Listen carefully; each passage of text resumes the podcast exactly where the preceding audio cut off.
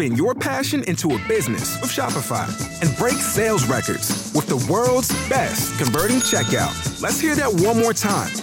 The world's best converting checkout. Shopify's legendary checkout makes it easier for customers to shop on your website, across social media, and everywhere in between. Now that's music to your ears. Any way you spin it, you can be a smash hit with Shopify. Start your dollar a month trial today at shopify.com slash records. Solo unos poquitos minutos anticipaban una apertura mm, a la baja. Bueno, lo más positivo es que las bolsas europeas se han enganchado rápidamente también al verde. Saludamos a Lucas Maruri, es gestor en GESConsul. Hola Lucas, ¿cómo estás? Muy buenas tardes. hola Fernando, estoy muy bien. Buenas tardes. De repente, de repente tengo toda la pantalla en verde, por lo menos eh, lo, que, lo que es bolsa, ¿eh? índices. Bueno, esta es la influencia de, obvia de Estados Unidos en, los mm. mercados globales, ¿no? Ayer es cierto que después del debate, que fue bastante bronco y no quedó un claro ganador, pues los, los mercados reaccionaron a la baja, pero tampoco ha habido así un titular mucho más allá de que se pueda retrasar un poco la obtención del resultado electoral mm que pueda realmente eh, cambiar el sentido de forma a ver ese acuerdo eh, consistente, ¿no? los, demócratas y republicanos. Vamos a ver vamos a ver si, si no lo dejan para el último minuto y, podemos tener ahí algún tipo de, de, catalizador positivo me refiero vamos a ver. Hombre desde luego si, se aprueba si aprueban este segundo plan de estímulo fiscal eh, el mercado se lo va a tomar muy muy positivamente hablemos también de... Primero, ¿se vio el debate? La verdad, ¿eh? Eh, no, no, no, no me lo he visto, pero por, la hora a la que era, ¿no? No sé si eh, aquí en España, no sé si coincidía a las 3, de, la, mañana, o así. no, no, yo a esa hora, tres semanas, yo estoy durmiendo, vamos. Sí, señor. me he estado leyendo los, resúmenes. Sí, sí, los resúmenes del debate y, bueno, la verdad es que parece que no, no me perdí mucho, ¿no? Eh, de lo que se conoce hasta ahora, ¿Qué le vendría mejor a su cartera de acciones, Joe Biden o Donald Trump? Yo sé que usted es un gestor que está muy, muy focalizado, muy centrado en Europa. Exacto. A ver, yo creo que, mm, que si nos ponemos en el punto de vista del inversor europeo o incluso asiático, ¿no? Eh, yo creo que pues a los mercados les debería dar eh, cierta tregua el hecho de que no ganase Donald Trump, ¿no? Pero y esto es un poco sigue la lógica de que al final yo creo que Donald Trump va a pasar a la historia como uno de los presidentes de Estados Unidos más beligerantes en cuanto a temas de, comercio internacional, ¿no? Eh, los aranceles ha sido como su arma con la que ha intentado pues eh, doblegar a China. Donald Trump desde el principio de la legislatura ha estado muy obsesionado con el tema de la balanza comercial pero además ve a los aranceles como una forma de, intentar hacer justicia desde el punto de vista estadounidense, ¿no? Con respecto a todos sus socios comerciales y demás. Entonces, yo creo que cualquier otro presidente, ya no sea eh, Biden en concreto, sino cualquier otro, pues eh, devolvería un poco la calma en, cuanto al ruido, en cuanto a los titulares, en cuanto a, a las no sorpresas, ¿no? Digamos, de que, han estado gobernándonos eh, estos cuatro años de, Donald Trump. Hablemos, si le parece, también de empresas, mercado europeo. Por ejemplo, sector utilities, ustedes eh, tienen importantes eh, apuestas, entre comillas, en sectores como renovables, propia energía eléctrica, Iberdrola. Ahora mismo también mm, de fondo tenemos eh, esos movimientos corporativos, Veolia, Veolia ha mejorado su oferta por Suez, está dispuesto a pagar más se ha dicho pues, eh, de, hace muchos años que es un sector caro, ¿no? Carísimo.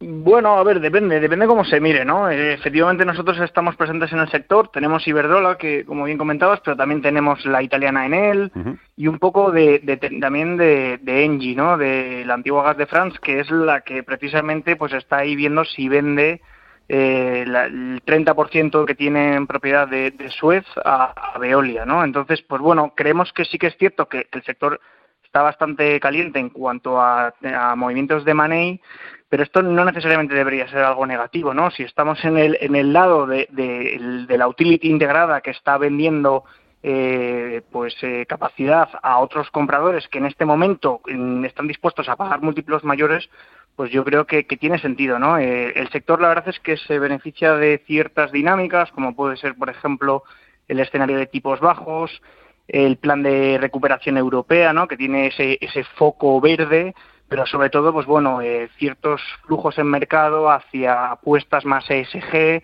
Parece que la economía verde y la generación limpia de electricidad, pues va a ser va a ser algo que, ha venido para quedarse y, esto asegura un cierto perfil de crecimiento de estas compañías. Obviamente, pues ya los inversores tienen que ver eh, qué múltiplos eh, están dispuestos a pagar por este tipo de negocio que no deja de ser pues un negocio eh, con bastante intensidad de capital, ¿no? De inversiones de capital. Ahora mismo sus principales apuestas en Eurostox, ¿cuáles serían? Pues en el Eurostox tenemos tenemos varias apuestas. Eh, la verdad es que creemos que hay hay bastante nivel de, buenas compañías. Por ejemplo, nuestra mayor apuesta en este momento es la alemana SAP, mm. que es la que hace software para, para empresas. Pero luego, por ejemplo, tenemos eh, posiciones como Nokia, eh, tenemos Bayer, eh, Avinbev, eh, Deutsche Telekom, mm, las, las que ya te he comentado de, eléctricas, pues todas están, las tres están en el Eurostox 50. y, bueno, y, es cierto que ha habido últimamente eh, ciertos cambios en el índice y de las compañías que entran, la verdad es que nos gustan mucho tres, eh, Adyen, Cone y Prosus. Lo que pasa es que Adyen y Cone creemos que la valoración está está muy apretada, está muy exigente y estamos esperando a ver si podemos mm, entrar pues en algún momento. Exacto, exacto. Mm. Pero vamos, son unos negocios mm. espectaculares. ¿eh? hay que tener en cuenta que para llegar al Eurostox 50 eh, hay que capitalizar mucho, hay que crecer mucho y, al final pues solo llegan generalmente negocios que, que, tienen unas altas barreras de entrada, que son líderes en los sectores y que son capaces de crecer de forma acumulada durante tanto tiempo. ¿no? Me contaba que entre las principales posiciones también tiene Deutsche Telekom, esa compañía alemana cae un 2% en los últimos 12 meses, comparada con Telefónica. La diferencia es abismal, porque Telefónica se deja un 55%. ¿Qué tiene Deutsche Telekom que no tenga Telefónica? Pues lo que tiene Deutsche Telekom es eh, presencia en Estados Unidos. Eh, ahora mismo, o sea, Deutsche Telekom es, tiene una gran participación de, de T-Mobile, que es el tercer operador de Estados Unidos, que además en este momento está comiéndose al cuarto operador de Estados Unidos. Entonces, lo que tiene Estados Unidos de atractivo es que es un mercado de, de 350 millones de personas aproximadamente en el que había cuatro operadores y está pasando a haber tres. Hmm. Por lo tanto, es un mercado que hay unas dinámicas muy racionales en cuanto al negocio se refiere, ¿no? Pero si venimos a Europa, vemos que en cada país de europeo pues hay cuatro, operadores. Exacto. Entonces, la ley, además, es que lo obliga la ley, claro.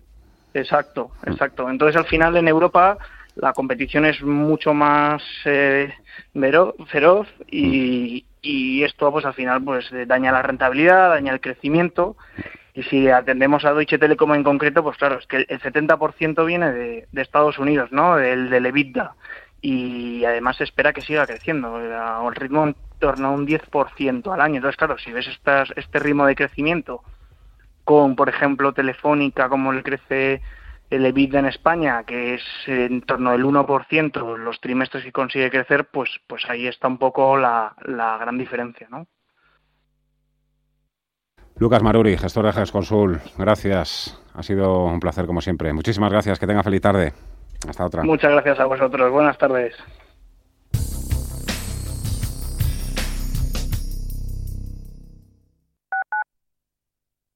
When you drive a vehicle so reliable it's backed by a 10 year, 100,000 mile limited warranty, you stop thinking about what you can't do and start doing what you never thought possible. Visit your local Kia dealer today to see what you're capable of in a vehicle that inspires confidence around every corner.